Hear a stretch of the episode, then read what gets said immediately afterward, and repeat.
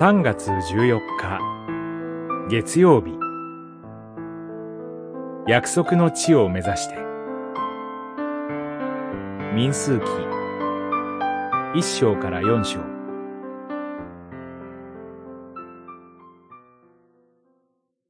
イスラエルの人々の共同体全体の人口調査をしなさい。士族ごとに家計に従って男子全員を一人一人転庫し、戸籍登録をしなさい。一章、二節。神の御手に導かれて、エジプトから脱出したイスラエルの民は、シナイ山を出発し、約束の地を目指して旅立ちます。民数記は、その後40年にも及ぶ長い荒れ野の旅路を記録した書物です。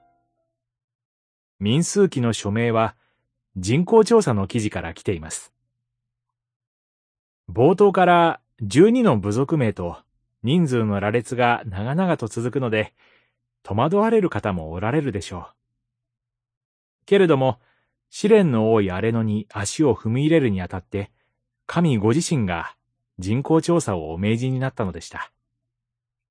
その目的はまず、それぞれの属する部族の数を把握することによって、各自が自分の立ち位置と役割を確認するためでした。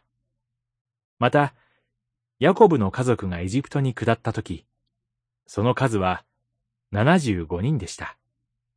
しかし今や、イスラエルの民は60万人以上になりました。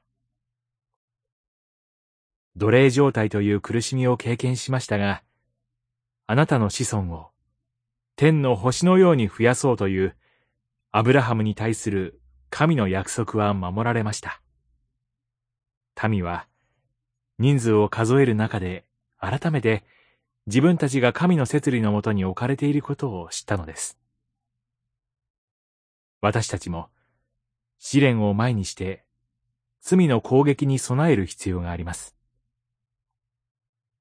神の約束の実現にしっかりと目を留め、神の導きを信じ、委ねましょう。祈り。荒れ野の中を歩むような私たちですが、あなたが確かに祝福へと導いてくださっていることを感謝します。